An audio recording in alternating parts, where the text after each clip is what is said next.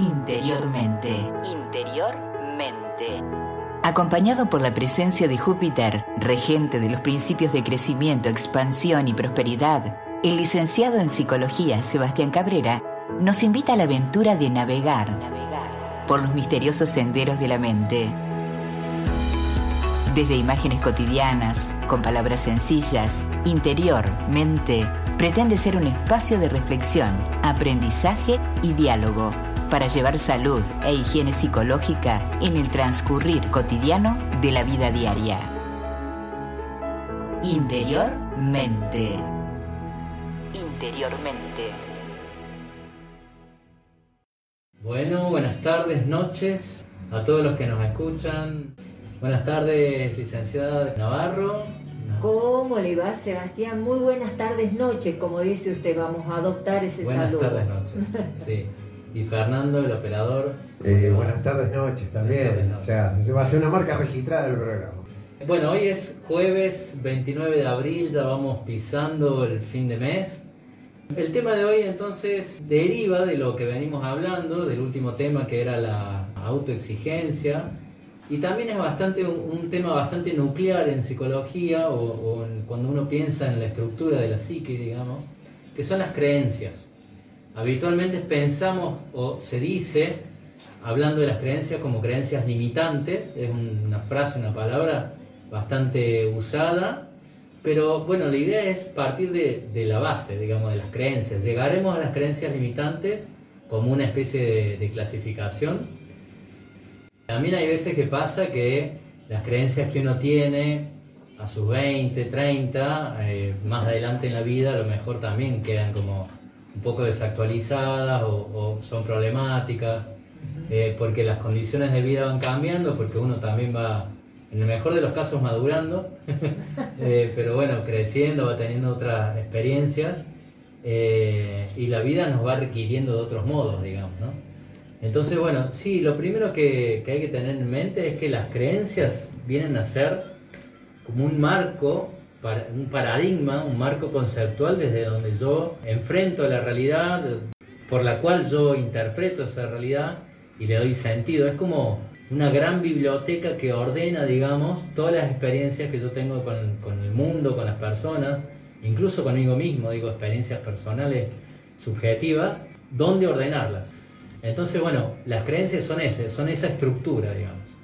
Por eso le decía al principio que cuando uno habla de personalidad o incluso hablamos a nivel social como de una cultura, todo eso está haciendo pie en un sistema de creencias.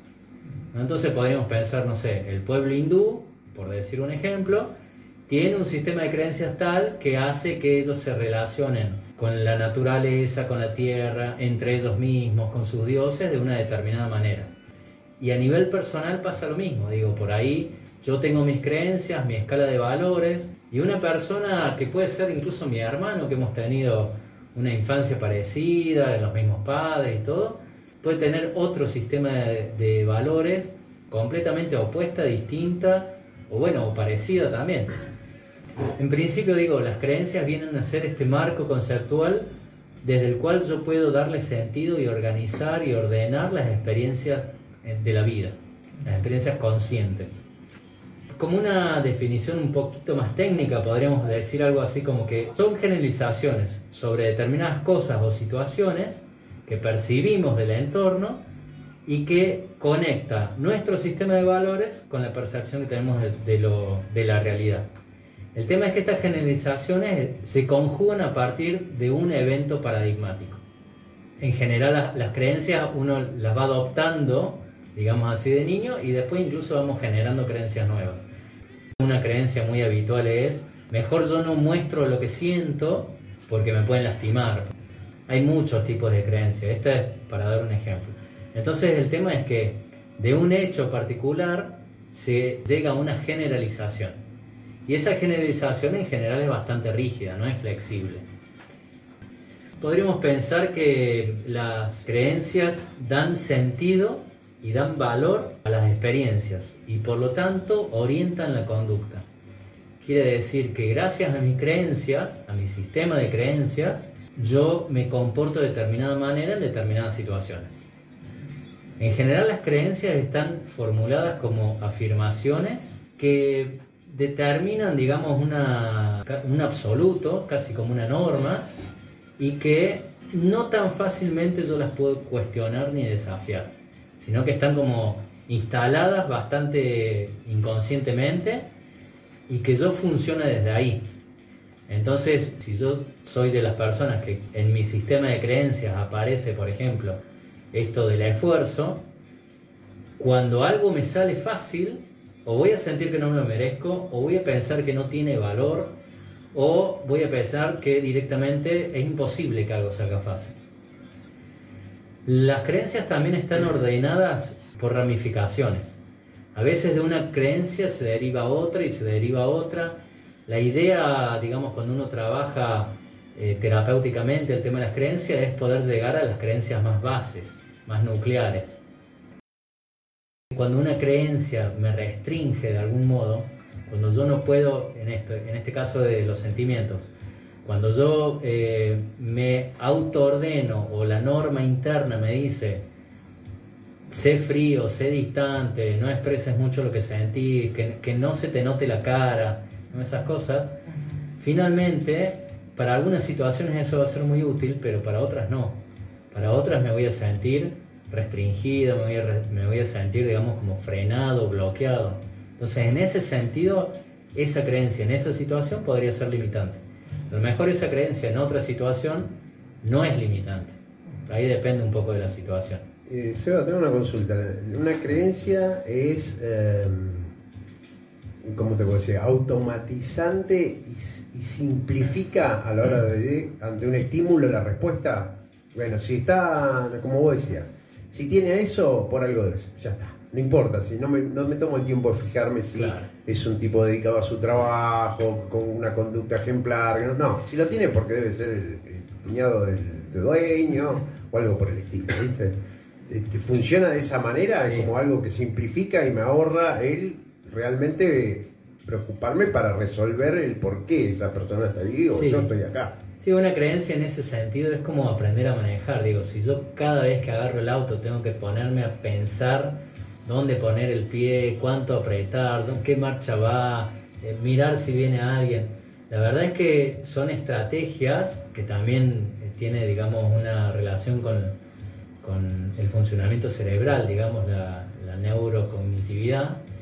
Eh, son estrategias cerebrales de alguna manera o mentales, cognitivas en definitiva, que, mm, que facilitan la tarea, ¿no? Es mucho más fácil relacionarme desde esta norma y, más o menos conducir mi conducta siempre desde ese lugar, digamos, ¿no? El problema es que justamente, primero son automáticas y segundo que son generalizaciones, que es como que se hubieran metido en la misma bolsa distintas situaciones y yo para todas las situaciones actúo de la misma manera. Entonces la creencia, digo, se vuelve problemática cuando yo me di cuenta que me está haciendo funcionar rígidamente o poco flexiblemente, o estoy yo quedando fuera de lugar en la situación.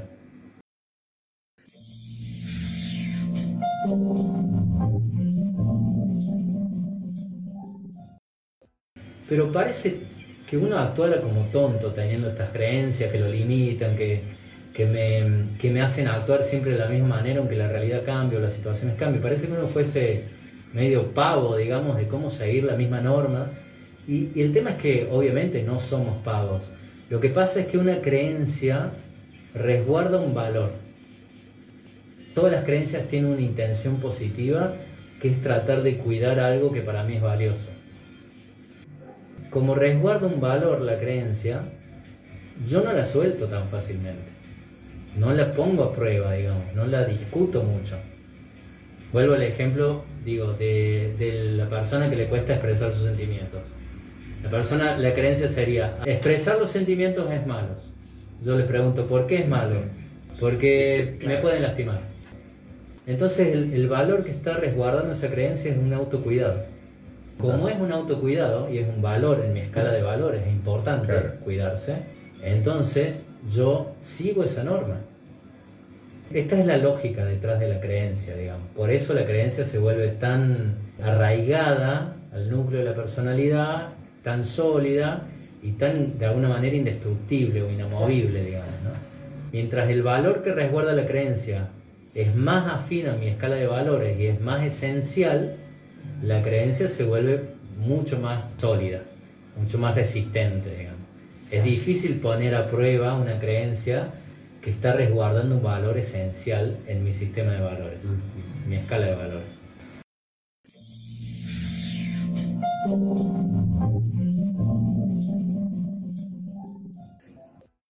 La consulta que nos hacían era esta, ¿no? Es decir, bueno, si la familia, que es la primera escuela, ¿no? Ha forjado estas creencias, ¿cómo hacer para ir cambiando esas creencias e ir acomodándolas en función de una realidad que es latente, que es visible y que me demanda también a mí poder hacer cambios porque esas creencias con las que yo había sido criado tal vez no son las que estarían sirviendo para el momento actual. O sea, la consulta es cómo hago para flexibilizar, para cambiar. El oyente preguntaba, bueno, ¿cómo se hace? En principio va sucediendo, o sea, la vida te va llevando a vivir cosas que van a poner en conflicto tus creencias como si se movieran las placas tectónicas y se arma una grieta y ahora algo distinto tengo que hacer, cambiar la creencia porque no puedo continuar igual. Todo lo que ordenaba tu mundo, de quién sos, de dónde estás, de dónde viniste, que le daba sentido a eso, algo pasó que cambió todo ahora. Y en realidad no cambió nada, pero cambió la manera en que yo significaba toda esta realidad. Y entonces acá viene como una una frase que yo la tengo muy subrayada, que es una creencia determina el significado que le asigno a la realidad que percibo. Uno podría decir, bueno, pero la realidad no es una y yo soy otro, y en realidad nadie sabe, porque nadie sabe cuál es la realidad única que es neutra, porque todos tenemos una llegada a esa realidad subjetiva. La otra vez en un programa hablábamos sobre la percepción y la interpretación. Decía yo que la percepción es aquello que si yo digo este vaso es verde y vos confirmas que es verde y vos confirmas que es verde y todos confirman que es verde, listo, el vaso es verde. Eso lo tomamos como percepción como si algo fuese así y listo. Aunque todos veamos el vaso verde, no existe el vaso verde absolutamente como realidad externa. Lo que plantea esta frase o esta creencia también es que la realidad la construye quien la ve, quien se relaciona con eso. Entonces, las creencias determinan ese significado que yo le doy a la realidad.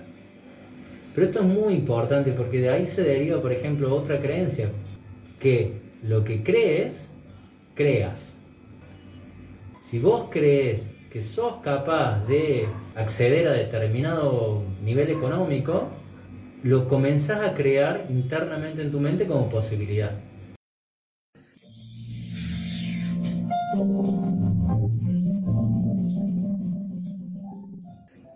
El significado, la manera que yo tengo de interpretar la realidad, depende de mi creencia. Yo tengo poder de gestionar mi creencia, de cambiar mi creencia, puede ser que cambie mi realidad.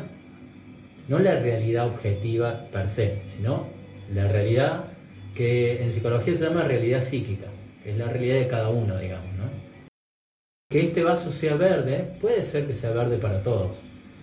Ahora, para mí también puede ser que no sea un vaso y sea una botella cortada, que también lo es, digamos. O sea, la manera en que yo me relaciono con eso es a través de mi realidad psíquica. Hay gente que puede usar esto de vaso y gente que puede usar esto de florero y, nunca, y lo usa de florero y nunca se le hubiera ocurrido usar de vaso o hay gente que lo usa de vaso y nunca se le hubiera ocurrido poner una planta ahí, digamos, ¿no? Cada uno va definiendo su propia realidad y cómo, cómo relacionarse con eso, y eso se hace a través del sistema de creencias.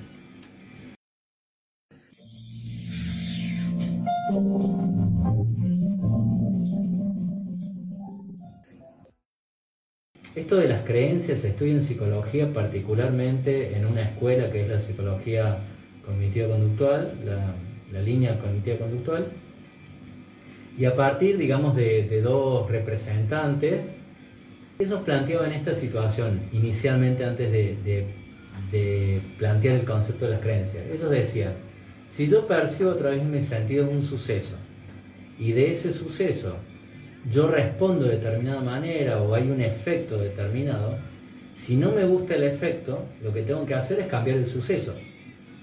O, dicho de otra manera, si yo cambio el suceso, tiene que cambiar el efecto. Y eso en teoría suena bien, en lógica suena bien, pero es una premisa verdadera, es una conclusión falsa, porque en realidad yo puedo cambiar el suceso y, y no cambia el efecto. Con mis sentidos percibo que el cielo está nublado. Ese es el suceso A, cielo nublado y la percepción sensorial del cielo nublado. El efecto de eso es me quedo en casa, o siento frío, o me da fiaca. Entonces, ellos planteaban que si yo no quiero sentir fiaca, tiene que cambiar el suceso A. O sea, tiene que salir el sol. Para que cambie el efecto, tiene que cambiar el suceso. El problema es que, que sale el sol y yo sigo con fiaca. O sea, cambió el suceso A y el efecto es el mismo. O incluso que para días nublados no todo el mundo sienta fiaca. O sea que el mismo suceso tiene distintas conductas y distintos efectos en distintas personas. Entonces ellos lo que estaban planteando es que falta un elemento intermedio, lo que en ese momento le llamaron la caja negra, que es cómo yo decodifico el suceso, lo significo y después me comporto. El evento viene siendo el elemento A, caja negra, y el efecto de la conducta es el C. El B, el que está en el medio, es la adjudicación de significado que yo le doy a eso. Esa es la creencia. La creencia es la que ordena entonces el día nublado, ordena que yo responda con fiaca. Porque yo tengo la creencia de que los días nublados son tristes. O sea, estoy concluyendo algo y comportándome respecto a ese día gris en base a una norma interiorizada, una creencia, digamos, que le da sentido a todo esto. Eso es lo que la vez pasada llamábamos interpretación. El día nublado lo interpreto de tal manera que respondo con fiaca. El tema es que si yo cambio la conducta o, hago foco en la interpretación o empiezo a, a cuestionar eso, no necesariamente yo todos los días nublados sienta fiaca.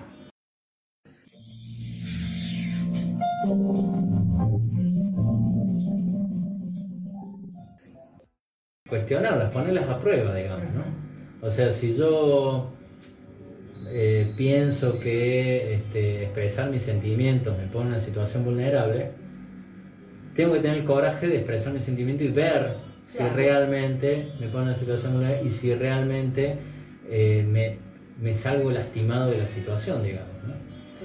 Pero para eso hace falta, yo decía antes, para mí un nivel de madurez X, que un niño no lo puede hacer, un adolescente tal vez, eh, y de un adulto se esperaría que sí. Y hace falta un nivel de, como de flexibilidad, de, digamos casi de aventura diría, ¿no? De decir, bueno, a ver, voy a ver qué pasa si yo hago lo contrario a lo que creo que a la norma, digamos, a la norma interna, a la creencia interna. Voy a ver qué pasa, a ver si realmente A más B me da C voy a, voy a ponerlo a prueba, ¿eh? por eso es como un, también aventuresco, como decir, bueno, me, me, sumerjo a esta incertidumbre a ver si realmente es así y no. Decimos al principio que una creencia es una generalización, es decir, que a partir de uno, dos, tres casos, yo generalizo todo. Entonces, es muy probable que si yo me, me entrego a esa situación de, de aventura, de querer cuestionar y ver qué pasa, es probable que al principio el resultado fomente mi creencia, porque yo en realidad ya estoy predispuesto. Ahora, si yo sigo insistiendo, lo más probable es que el resultado sea incoherente o contradictorio con la creencia. Porque la verdad es que hay más cantidad de posibilidades que no entran en la generalización que las que sí entran. Porque la generalización está hecha en base a una o dos situaciones puntuales que yo las tomo como paradigmáticas, pero no son paradigmáticas. También es interesante saber que una creencia no es ni verdadera ni falsa.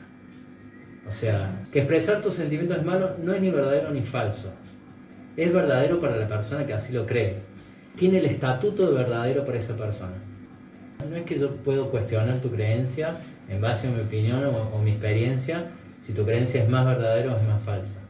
Quiero decir, ninguna creencia de ninguna persona es más verdadera que la del otro, porque en realidad es verdadero para mí.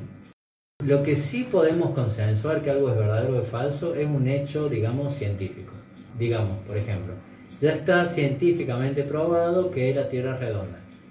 Entonces, eso, aunque yo no lo pueda probar, lo asumo como un hecho científico y para mí eso es verdadero y no es cuestionable. La ley de gravedad. Si yo suelto una manzana a un metro de altura, la manzana va a caer al piso. Eso no es una creencia, eso es un hecho científico verdadero.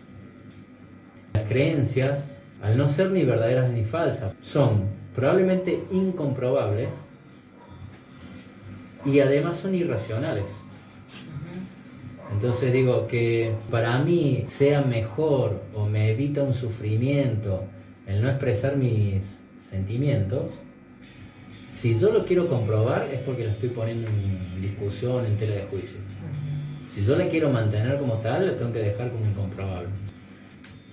Es irracional porque es como un absoluto, digamos, no, no es algo que se reflexiona y se piensa.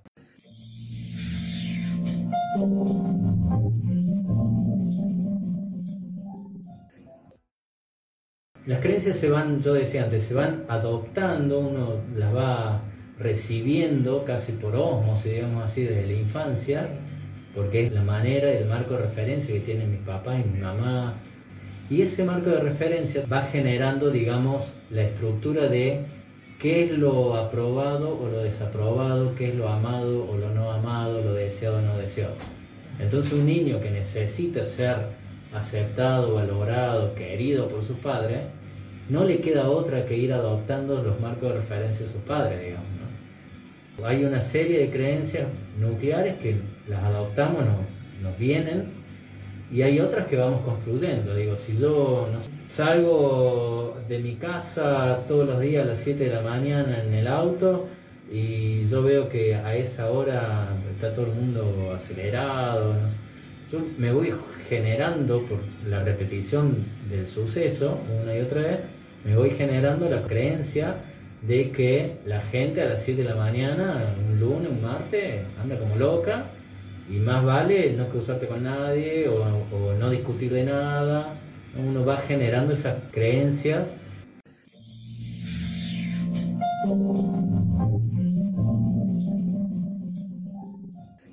Todas las, las creencias me condicionan, siempre.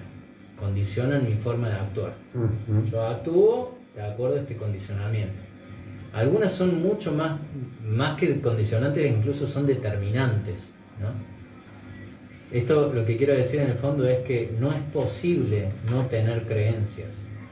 Porque una persona que no tiene nada de creencias se levanta cada día como si fuera el primer día de su vida, empieza de cero todos los días.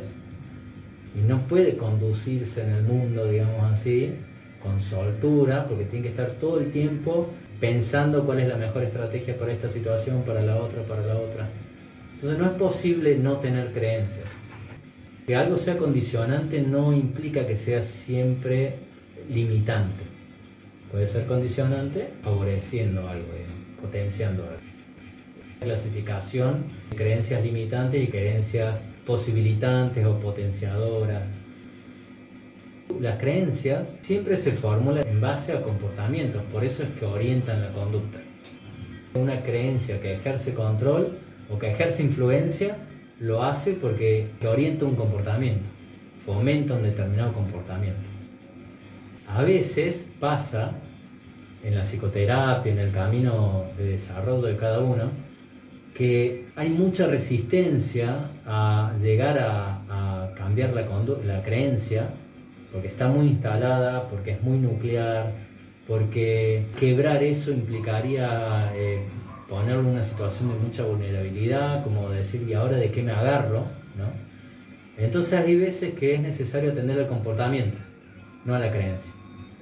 ¿no? Entonces hay muchas veces que para llegar al, al momento, a la situación de poder cambiar una creencia, Tal vez es mejor empezar evaluando y considerando cuáles son mis comportamientos y tratar de cambiar un comportamiento para después llegar allá. Pero la creencia es como, muy, es como el piso donde yo estoy parado. Si yo de repente empiezo a recortar o a mover eso, me quedo con esa sensación de estoy flotando en el vacío, ¿no? Como de esto, ¿de dónde me agarro ahora? Porque yo me venía agarrando de estas ideas, estas formulaciones que ordenaban la, la vida, la realidad. Hay veces que pasa cuando uno tiene una experiencia cercana a la muerte y siente que en cualquier momento se podría morir. Sobre todo, no sé, alguien que se murió un familiar, un vecino, alguien muy querido, de un ataque al corazón, un día normal cualquiera, digamos. Entonces ahí lo que pasa es que yo tomo conciencia de todo lo que estaba automático. Ahí todo mi mundo cambia, porque mi sistema base, mi creencia base cambia. La creencia base es, eh, eso le pasa a otros, la vida sigue igual, digamos. Si yo tengo una creencia que hace que yo viva muy en automático, en algún momento va a doler eso, en algún momento va a molestar, digamos. Y ahí es cuando viene lo que está planteando el oyente es que, bueno, se hace un conflicto, se hace algo disruptivo, siento que me está limitando.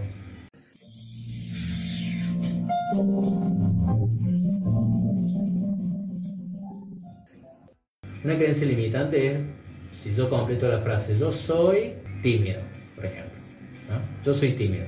Ok, si yo soy tímido, hay cosas que yo no voy a poder hacer, como hablar en la radio, por ejemplo, o hablar en público entonces, ese yo soy tímido, que es una creencia, me limita si, por ejemplo, mi trabajo me lleva a una situación de tener que hablar en público. O si yo tengo el deseo de ser conocido, yo tengo, siento que tengo algo para decir, para compartir. Pero como soy tímido, me freno, me bloqueo, me limito. Entonces ahí el problema es la creencia, es creerte tímido. Lo que terminamos haciendo muchas veces es para no cuestionar la creencia y no tener que hacer lo que se requiere para dejar de ser tímido, es recorto el deseo. Listo, no, en realidad esto no lo quiero. Podemos usar miles de excusas ahí, ¿no? Pero lo que hago es restringir, cortar mis posibilidades, recortar mis deseos. Y recortar eso es recortar una parte de mí, en el fondo.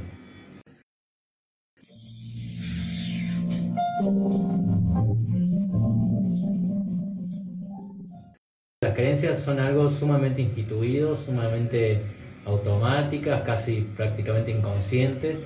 Entonces, primero es necesario ir ablandando el territorio, digamos así, ¿no? Podríamos pensar en una estrategia que tiene los siguientes pasos. Primero, tomar conciencia de mis creencias. Para esto hay varios ejercicios, por ejemplo, completar las frases. Tal situación o tal cosa me pasa porque lo que sigue ahí me remite a una creencia. Todo lo que son justificaciones y explicaciones remiten a creencias. Eh, yo soy así porque, o yo soy tal cosa. Lo que sea que yo complete después es una creencia, digamos. Entonces, primero tomar conciencia de mis creencias, yo diría hacer un listado. Básicamente ese listado va a mostrar la estructura que organiza mi interrelación con el mundo y, cómo significo yo esa, esa, relación con el mundo, con la, con la vida. Después reconocer el juicio de valor que está asociado a esa creencia. La creencia está fundamentada por un valor, está resguardando un valor y eso hace que yo emita un juicio de valor. De hecho, un prejuicio, ¿no? Tener un prejuicio de que si eh, un hombre que llora es menos hombre, por ejemplo. Eso es un prejuicio que se conjuga a partir de la creencia y a partir del valor que esa creencia pretende cuidar o resguardar. Y finalmente empezar a pensar en la posibilidad, de imaginarme cómo sería, cómo sería la posibilidad de que yo muestre mis sentimientos y no salga lastimado, por ejemplo, ¿no? O que yo exprese mis sentimientos y no me sienta menos hombre. Empezar a pensar, a imaginar, a seducirme con eso, empezar a estar atento, ir ablandando la posibilidad del paradigma contrario, de la creencia distinta, digamos. ¿Cómo podrías hacer para resguardarte, no salir lastimado, a la vez que mostras tus sentimientos? Y ahí ya le estoy poniendo un jaque a la creencia, ¿no? Probablemente la persona pueda responder algo como, y bueno, pero depende. El depende empieza a flexibilizar. El depende empieza a cuestionar por partes. Entonces, este es un poquito el camino que se hace, digamos, ¿no?